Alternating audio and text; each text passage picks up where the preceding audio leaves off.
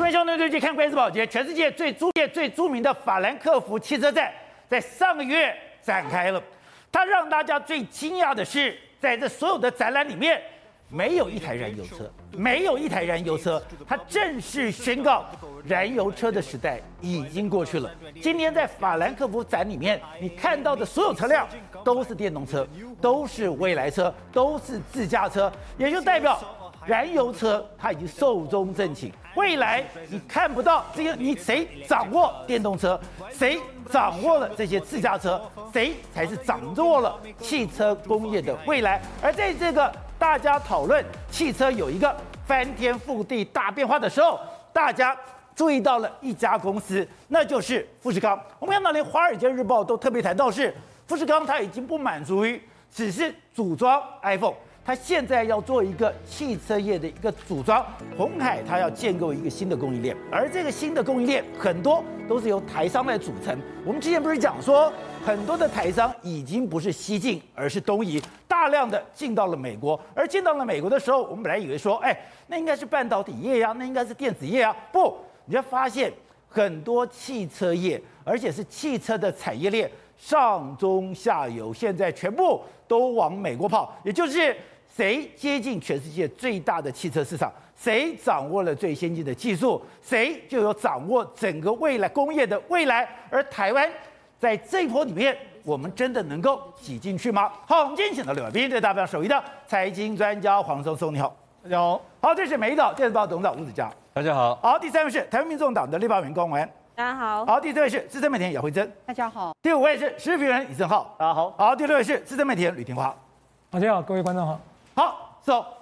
我们刚刚看到了法兰克福的这个汽车展，对，大家最惊讶的是，是没有一台燃油车，代表燃油车的时代已经过去了吗？王姐，你刚才讲错了，我讲错了，对，不是法兰克福汽车展，啊、不然呢？今年变成是慕尼黑汽车展啊？为什么呢？因为过去的德德国汽车展都在法兰克福举办，但是今年破天荒把它移到慕尼黑，特别移到慕尼黑，对，而且它这次加了一个，过去叫做 IAA，这叫 IAA Mobility，也就是说。未来的动力一个新的转型，是。那而且这一次有个非常特别，过去在法兰克福的时候展出的都是内内燃油机的这个车，也就是现在的这个燃油车。燃油车。这一次的这个车展车展里面，它规定了没有燃油车，全部都给我来电动车。所以这一次去的。全部都是电动车，所以这一次好，我还是习惯叫它法兰克福那个汽车站，是，也就是它从内到外，对，从它的名称到所有的内容，对，都有一个翻天覆地的大变化。是，它竟然刻意要从法兰克福到了慕尼黑，对，我既然名字我要做了一个改变，对，告诉你说。一个新的时代，一个新的动力的时代来临了。没错，宝姐，你还叫它法兰克福车展的话，那你会被时代淘汰。淘汰，因为现在是慕尼黑的时代来了。也就是说，这个所谓的这个电动化的这个时代来临。你看，事实上现在全世界全部都在抢。你看这次，包括说像 B N W 也展出了啦，然后宾士也展出了啦，雷诺也展出了，现代它也都展出了。各家车厂全部在那边展出他们未来的电动车的任何的雏形，雷诺也出来了。没错，好，那这样，市场，这这么大的市场，我们曾经说过，这个市场至少值六兆美金左右。所以国内的这个业者当然不是省油的灯啊。我们国目前的国内的这个电子五哥啦。从广达啦、红海啦，一直到包括说和硕啦，大家全部都要抢。那里面来说啊，你说电子五哥全部进去了？没错，现在呢，国际媒体最重视的可能台湾的发展，就是在富士康，也就是我们的红海。因为红海最近几年的时候，哎，他除了在台湾整并旺宏啦、整并包括很多的公司之外，他现在也到美国去大肆的收购。对，所以看起来的话，他似乎想要在电动车市场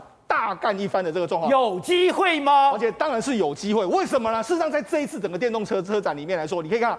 非常多各式各样的车子全部都出来，而且他们这一次除了展出他们自己的车之外，他们这次有非常多的概念影片全部都出来。概念影片，对，你看这个这个很多概念影片，包括什么概念影片？你看这这个概念影片就是说，哎，两个人在那边吵架，两个人在那边吵架的时候，其实已经讲得很不愉快喽。对，就没想到如果你是过去，宝杰，你过去是自己在开车的时代里面，如果讲得很不愉快的时候，万一你分心或怎样，就很容易撞到，就撞车了。你看他们两个不会，他们两个在那边一直讲，一直讲，一直讲的时候，一直啊，他们两个在斗嘴吵架，甚至说你可能跟老婆跟妻子在吵架的时候没有问题。有前面来说，因为未来是自驾车的这个时代，电动车未来伴随的就是自驾的这个这个状况，你看完全都不会受到干扰，这就是未来一个新的时代。所以现在新的汽车广告，对，它要展现的已经不是我的操控性，不是我的性能，而是我在这个自动驾驶的时候有多么样的安全，有多么样的准确。没错，那这是未来改变我们生活形态的任何。所以为什么这一次它其实不是只有展出所谓的电动车，它也包括说它周边所有的这个生态链全部都展现给你看，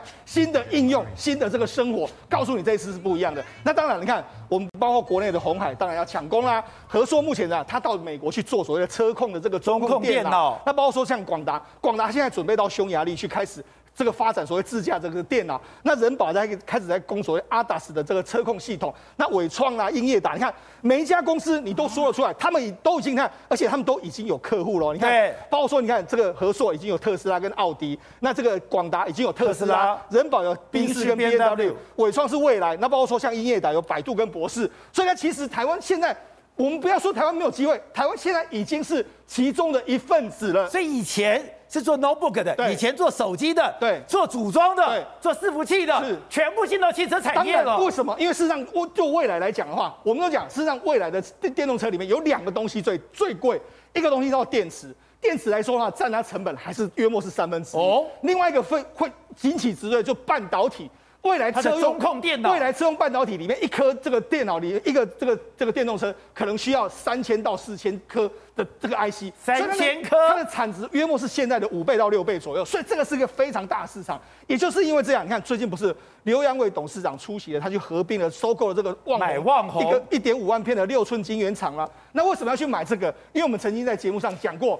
未来的世界里面来说的话，第三代半导体是一个非常重要。车用半导体里面需要用的 IGBT 那些高频元件来说的话，鸿海想要自己做。那这我那为什么要买旺宏？大家想，那为什么？对啊，为什么要买旺宏？第一个，因为所谓的车用电子它不需要面积太小，哦，所以它用所谓的六六寸厂就可以做了。是。那六寸晶圆厂来说的话，它需要是导入未来把这个。因为过去是细晶圆，那你第三代半导体用的不是细晶圆，新材料，对，你是碳化系那些新的材料，所以你要重要是你要导入新材料之后重新开始学习，所以你有一寸有一座这个六寸厂之后，对红海在未来跨入车用半导体真的是如虎添翼。好，那刚刚讲的是现在红海已经在做准备了，对，全世界也都在注意了，是。甚至我们也讲到了，现在台商不是西进，而是东进，是。东进到了美国，很多居然是以汽车厂为主，对，那。台湾到底掌握了什么呢？没错，事实上我们先来看一下，刘安伟董事长说什么？他要单压这个重压这个电动车，作为营收五兆帝国转型的这个新事业。你说红海现在单重压电动车？没办法，他现在营收已经五兆，你有什么产业可以比五兆更多？那想来想去就是只有电动车，所以电动车是他。未来我可以这样说，是它未来唯一的发展方向，赌上去，一定要赌上去，没有这么大的这个产值。另外一个，包括说我们台湾过去有台湾爱科卡说，台湾的机会就看未来的三年，车辆产业会成为下一个造园产业。所以你看，其实其实呢。这诶十月十八号的时候，红海的 M I H 就要展出展出它的这个所谓的它的车子的这个雏形。你看这几年的时候，你看它 M I H 平台找了多少人啊？对，找了非常多台。你看宁德时代啦，还有协鑫啊，很多各式各样国内的公司都在这里面，已经找找了约莫一千九百家在这里面。这是它的 M I H 平台。另外一个台湾在这里面来说，除了平台可以做这个车子之外，我们在很多零组件都非常厉害。譬如说像台达电，我们知道其实这个所谓电动车的，它是用马达带动，它跟过去那种那种内燃机的这个这个带动是不一样。那我们台达电在马达还有控制器领域是非常非常厉害的，包括说东元，东元前日不是大家争吗？他们在争的，为什么要争？就是说少主就说我们未来要跨入这个，我们把马达做成这个电动车的马达嘛。所以这未来的确，台湾在马达这个部分来说的话，甚至台湾有一家富田。这个目前是特斯拉最重要的供应链，这绝对是未来台湾非常重要的一个领域。台湾马达是有得拼的。台湾的马达能力来说，其实在全世界可能只输日本啦。哦，那我们跨入这个电动车的马达的时间时间呢，其实比日本还要早。所以我们在这个电动车马达里面有有很大的商机。另外一个，最近也是很强的一家股市表现很强的鹏程。鹏程啊，它主要做车用半导体，它目前做的是整流二极体。那未来可能要跨入所谓第三代半导体，哎，它也是目前呢。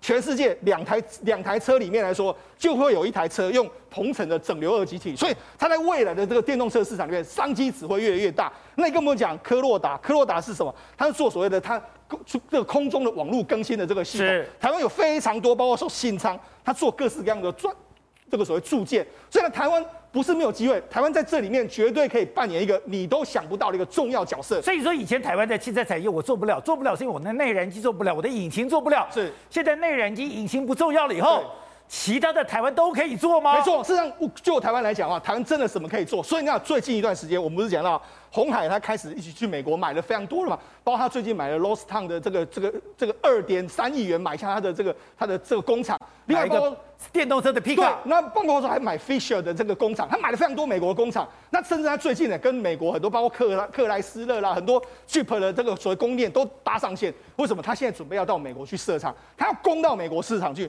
实际上以 MIH 为平台的时候，第一个到美国美国市场去，美国他就带了非常多台湾的这个供应链去，包括说他也要到欧洲去啦，他也到到泰国去啦，他也要到这个也在台湾自己生产，所以那是他自己组装一个供应链，准备要到全世界去拼天下，去美国、去欧洲、去泰国。对，没错。好，那事实上我们来讲台台这个红海。红海为什么？因为红海他们现在就说，哎，我们在电动车领域来说，特别在我们的这个车，这个所谓电池，因为电动车里面电池是非常重要的。他说他有六项技术的，这个可能，比如说快充技术啦，还有这个包装的技术啦，还有 AI 的这个云那个电力的这个管理啦，高容量的这个电池，甚至还有所谓的固态电池。固态电池。它现在红海的发展方向是，它已经有 MH 的这个车底的这个平台，对，它找了很多台湾的这个供应链一起来之后，但是其中一个最重要的核心有两个核心，一个是 IC。IC 台湾绝对没有问题，台积电都可以帮所谓的 NVIDIA 他们去做这个车用电脑，所以台湾 IC 绝对没有问题。另外一个，台湾其实现在比较欠缺的实力就是在于所谓电池，所以这次呢，鸿海他自己组了一个台湾的国家队，他找了这个中碳。中碳是谁？中碳其实是中钢的子公司，他就做一些所谓的负极材料的，包括他找了这个和硕和，硕和是原本是做这个导电浆，他现在把它用成做成这个电动车的这个电池。荣碳也是做这个电动车的材料，还有红海本身，他们组成了一个台湾最强的这个电池队，未来准备要在电池里面，磷酸锂铁电池里面要大发展。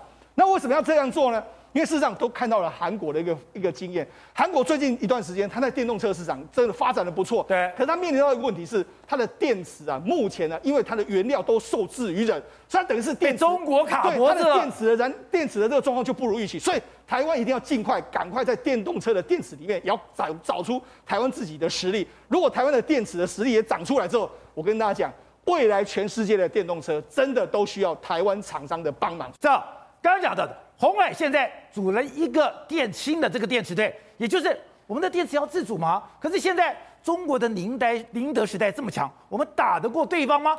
更过更夸张的是，哎，我们用的材料技术竟然跟中国是完全不一样的。没有错，电动车的生死就由电池来决定。原因很简单，一台电动车，你看内装啊，那什么软体，其实都差不多，唯独电池占整台车成本二分之一到三分之一。哦，为什么现在都是那种高档车来去做电动车？很简单嘛，你电池的成本压不下来嘛。你看现在是保时捷、BMW、宾宾士、奥迪做电动车，一台车你卖到一百多万块、两百万，普通人下不了手。对。可是呢，你如果电池成本下下降下来了。然后呢，它的距离行驶距离又可以维持现在电池在五百公里到六百公里左右的话，那就一般人可以入手啦。七十万、八十万电动车，我当然买电动车嘛。所以现在下一个，所以以后的电动车可以降到七八十万。对，因为你看，哦二零零八年至今，我们电池电池的技术一直在增加，一直在增加，现在已经降了百分之八十七左右。如果再降一半的话，那电动车就可以在百万级距内入手。进到百万级距就是普通人入手的范围，所以现在大家都要研究新电池。今天红海跟所谓的中碳啊来合作什么东西？合作碳酸铁锂电池。碳酸铁锂电池是什么样的电池？我这样讲好了，我讲最简单的。现在我们电池锂电池，我们常常谈到钴、锰还有镍，对不对？我们它的电池大大大家可能都听过。我这样讲，钴、锰、镍那些产的国家都是一些很难控制的国家。钴主要在哪产？在刚果、古巴。然后呢，镍主要在哪里？印尼、菲律宾、俄罗斯。锰在哪里？在南非。是这些国家，你光是要取得现在传统叫做三元锂电池这些原料，你都很难取得。然后它里面价格又贵。可是现在红海研究的这个所谓的碳酸铁锂电池哦，呃，成分是什么？铁，很便宜啊。它主要成分是铁啊。可不是讲说它的蓄电力没有那个好吗？没有锂电池好啊。所以现在他们说有特殊的技术可以控制到碳酸锂铁电池。一样可以到达五百公里哦，然后呢，成本又低了非常非常多，那这个就是所谓的真正的竞争力啊，成本低很多，成本低很多，成本，因为你想想看，你要去南非弄一些锰，然后去弄一些钴，去弄一些镍，你光想你要确保那个原料都很难，而且它受国际物价成长，还受什么？当地政局的影响。可是呢，你像碳酸锂铁电池的话，它很清楚嘛，它只用铁而已，这些都是很基本可以取得。所以红海现在弄这个碳酸，难怪要找中碳来合作。当然，当然就找中碳，所以他们可以第一个确保所有原料百分之百自主供应，你不会有断链的问题。而且我们电动车最怕什么？自燃哦，这个电这个比较安全吗？这个电池的特性就是，即便发生问题，不爆炸不燃烧。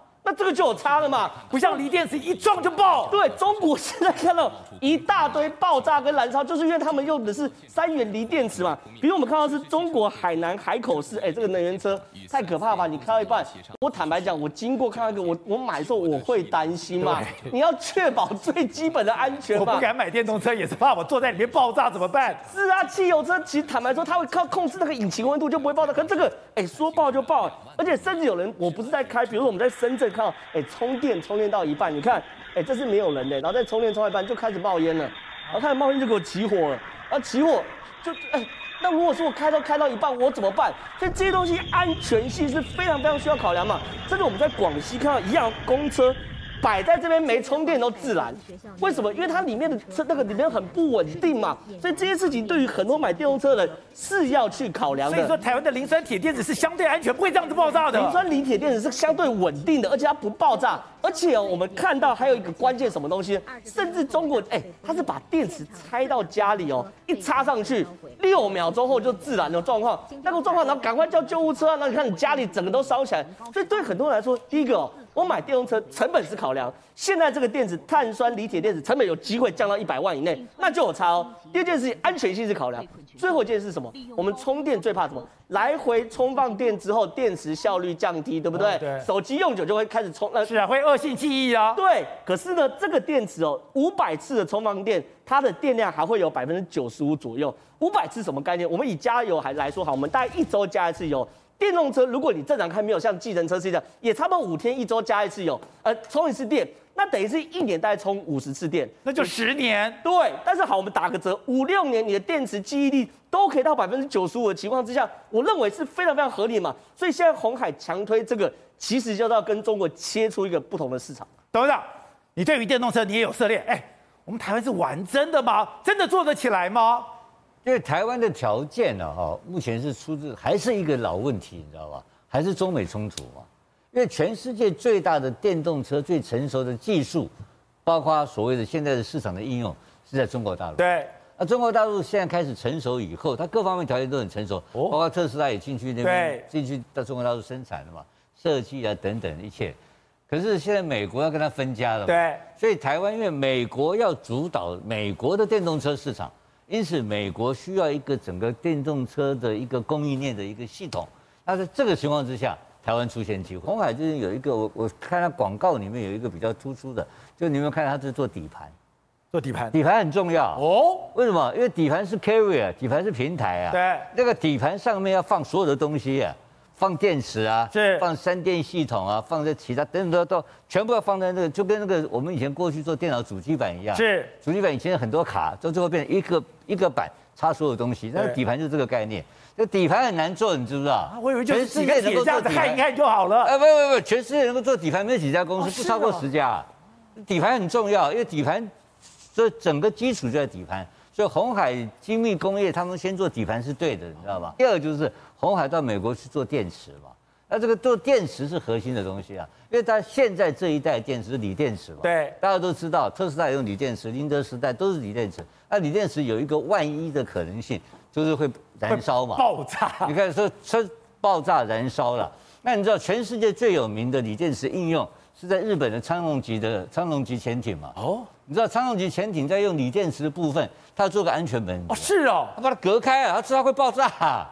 所以它像这个昌隆级的动力系统的锂电池，那个房间外面有个 chamber，它有个安全门，万一在燃烧的时候，它还能够做做隔离的。所以这个目前燃烧的这个问题，还是一个锂电池的困扰。所以要红海现在开发，应该是下一个世代的电池。对，我不确定是不是所谓的磷酸铁、磷酸铝或什么，我不确定。但但是最重要的是，绝对不能有燃烧的可能性。所以因此呢，可是在每一个大电池厂。都在做下一个时代电池的开发。对，那谁能够先做出来，然后大量应用？当然这里面有个问题，就是说中国的工厂做出来以后只能在中国用。对。可如果红海在美国做出来的时候，给谁用？给美国用。给美国用。你要知道，一年的电动车的小汽车市场总数量大概是七千万台左右了。七千万台，我们现在随便算的市场的话，是七兆美金呐，七兆美金。红海现在一年的营业额啊，大概是五兆到六兆台币台币嘛。我记得大概六兆，等下可能五兆台币，呃，大概五兆台币。那你看这个市场是七兆美，他现在做 iPhone 嘛？如果是做汽车七兆美金的话，三七就两百多兆台币的这个市场，他随便抓一块过来的话，他那个五兆变十兆的可能性就存在了嘛？你用规模上来算，难怪他要重压在这一块。当然重要，而且他这个一定要进到美国，让美国建立整个供应链，因为美国的供应链做的很差嘛，美国很多东西要做不好。因为而且第二个就是他所说三电系统。三电系统现在是美国的弱项嘛？哦，美国可是这个可是汽车半导体跟我们的一般的这个一般的所谓的 iPhone 啊这些比较高精密的 AI 这些半导体不太一样，因为汽车里面半导体车用半导体有一个它的这个我讲一个公司现在在全力在开发的，所以红海是有竞争的，你知道吗？华为在开发汽车半导体，华为投入大量的资金跟人力在做汽车半导体，对，在做车用半导体，因为车用半导体的技术不是很困难。但是它要申请这个整个程序上，又在安全性的问题、应用性的问题，所以一个 IC 应用出来到一个设计出来到应用时间很长，所以它不是很要耐用是一个很重要的要件。那所以这个是特殊的一个一个应用。然后另外第二个呢，汽车用半导体还有一个东西啊，我们平常手机都是弱电嘛，对，车用半导体是什么？啊高压电啊，那高压电冲到那个 IC 上面，一下就坏了，烧掉了。所以它要为什么材料要不一样，要设计？第三代半导体。那，那我想红海会用并购或者什么方法我不知道。对。那这个部分如果能够在高压的处理、高压电的这个所谓的这种 in convert 这个叫整流器这一类的应用的话，如果我们能够也能够做世界第一的话，嗯，那台湾这个就整个齐全了。但是我觉得这个方向就是你用膝盖想也知道吧，七兆美金啊，非要玩不可。现在卡解的乌啊嘛。好，快，红海是你的老东家，你说他不是玩真的？他们是真的重兵砸下去了。是的，其实红海最近我们看到有一些气氛，因为其实以前也有一些同事，大家偶尔也会聊聊天。他们现在都会讲说，哎，其实他们的 KPI 目标都很明确，比如说五年内要把这个毛利率从五趴提到十趴，或者是说他们在这个电动车的市场，他要短时间内要想办法达到这个电动车市场的市占率要到五趴，自制率达到四十趴。其实你去问红海的员工，可能他们对于这些数字跟 KPI 都非常的精确。可是嘴巴说说还是可以玩，这可是做得到吗？对啊，所以其实你看哦，就是刚刚这个董事长有讲到嘛，说底盘的这个设计或者是开发，其实它是一个非常具有专业技术的部分。所以其实为什么呃，我们刘扬伟董事长他其实在布局的时候，他就特别有找，比如说是裕隆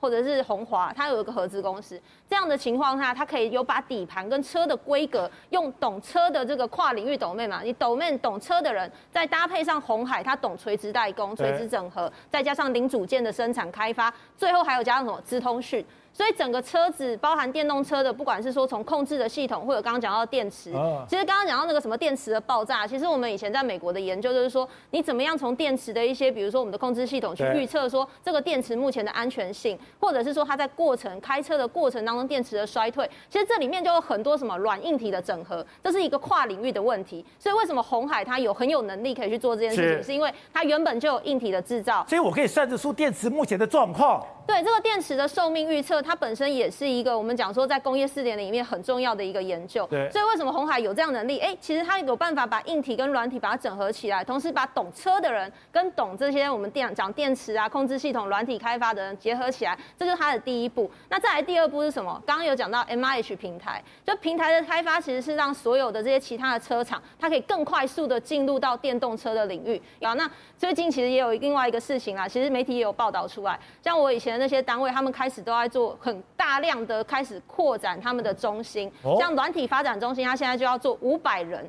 真的，我们最近去看到他们就已经在找场地，在找人，要冲到五百人的软体发展中心，就是要去做车用软体的相关的开发。车用软体，我知道五百人。是是是，我以前的部门就是整个要扩编的这样。对。好的，另外就是讲到电动车，当然有一个电的来源，电的来源是，哎，我当然希望用绿的电，我要用干净的电。可是我们看到中国最近出了一个问题。如果按照中国，哎，它现在中国是全世界的风力大国，它也是全世界的核能大国。可是发现，当你真正出事的时候，你最依赖的竟然还是煤炭。你当时不是风呢？你的光呢？发现真的时候你用不上，你账面数字很漂亮，可是真的用到的时候用不到。你说台湾也有类似的状况？是，其实我们看到九月二十六号，其实短短的三到四天的时间，其实中国限电的问题造成超超过七十家的厂商都受到这样子一个限电的状况。那这其实是再生能源一个我觉得是非常基础的一个问题，就是它毕毕竟不是比较稳定的这。对。所以我们看到这个这个礼拜，其实，在立法院我们也在讨论另外一个问题，就是呃，我们台湾的话是二零三零二零二五，不是要非核家园吗？对。非核家园，我们有定一个目标叫二三五。也就是说呢，五成的部分呢，它是我们讲说天然气，然后三层的部分是蓝煤，然后两层的部分是所谓的再生能源。那你不能说二零二五要到这个我们讲说两层的再生能源，你每年都要设 KPI 嘛？所以今年其实我们的目标是多少？要达到百分之十二的再生能源的这个数量。就没想到我们就发现说，其实它根本只有多少？百分之五点五。那你今天你的目标是十二，对，结果只能达到五点五，对，一半都不到。所以你这样想，你就想说，那你二零二五怎么可能达到二十趴？你在今年都已经落后了七趴这么多。对。那你问王美花部长，王美花部长跟你说，哎呀，不好意思啊，今年就是有干旱嘛，缺水嘛，然后后面又有疫情嘛，大家都在家办公，所以用电量增加，种种种种，不拉不拉不拉，代表说我们今天可能因为一个干旱，一个疫情，其实这个绿电的这样子的一个目标，可能就很容易就破功。可是每年干旱、水灾、疫情不是？是变常态了吗？现在台湾限电很妙哦。以前台湾限电都在什么时候？都是在白天最热的时候。现在的限电都在什么？都在傍晚。现在传出最新的消息，今晚恐怕会限电，午后供电吃紧，内部现在已经紧急戒备。为什么？我们现在非常依赖太阳能，可是太阳能有个大问题，太阳下山就没电了。所以过去我们是在日正当中最热的时候停电，现在不是，是太阳西下的时候没有太阳能。台湾就准备断电了，所以这其实是台湾一个很基本的在能源政策上遇到的一个很大的困难点，也是挑战。就是说，我们其实，在我们不管说水力发电啦、风力发电啦，或者太阳能发电也好，那我们觉得其实现在最重要的事情就是中国也是嘛，对岸遇到的这个状况也是喊出来的大饼，它没办法达到。那我们现在台湾如果每年检视的目标都落差这么大，那是不是也要回头去讨论，我们这个目标是不是只是一个空的一个没有办法达成的目标，还是我们有更具体的做法去克服这些所谓的困难？好，换成另外一个就是大家非常关心，美国真的要台积电交出你的客户名单，交出你的库藏的库存的这个名单。可是今天，哎，台积电也太有种了吧？台积电今天是真的公然跟美国说不吗？宝杰哥，两个女人的战争开打了。两个女人的战争是这个两个女人是谁？一个女人是美国的商务部长雷蒙多，另外一个呢是我们台积电的法务副总方淑华。哎，这个就是。蔡英文的闺蜜，就这次每次搞疫苗都她出来那个人，他其实是在一个研讨会里面跳出来啊讲一件事情，他讲的很很很就是非常的呃就是呃坚就是很坚定哦，他说客户信任是台积电成功的要素之一。客企业的诚信是我们的一个基石存在，所以呢，我们绝无论如何都不会去啊泄露客户的一个机密给别任何人，尤其客户信任是我们成功基本要素。哎，可是雷蒙多已经讲了，十一月八号前你要交出晶片的库存、订单、销售记录。他说，如果你不做，我会想办法让你做到。对，我跟你讲，这个雷蒙多也真的是个狠角色。他其实整个是在九月二十三号的时候召开了一个线上半导体会议。这个会议有三十二家的那个企业代表，这三十二家包括什么？包括苹果，包括英特尔，包括台积电、三星，甚至连欧洲的车车厂的那个代表都出现。三十二家的叶子里面，十九个全部都执行长。就你知道他多凶悍吗？他一开始的时候在会议上，他就直接说。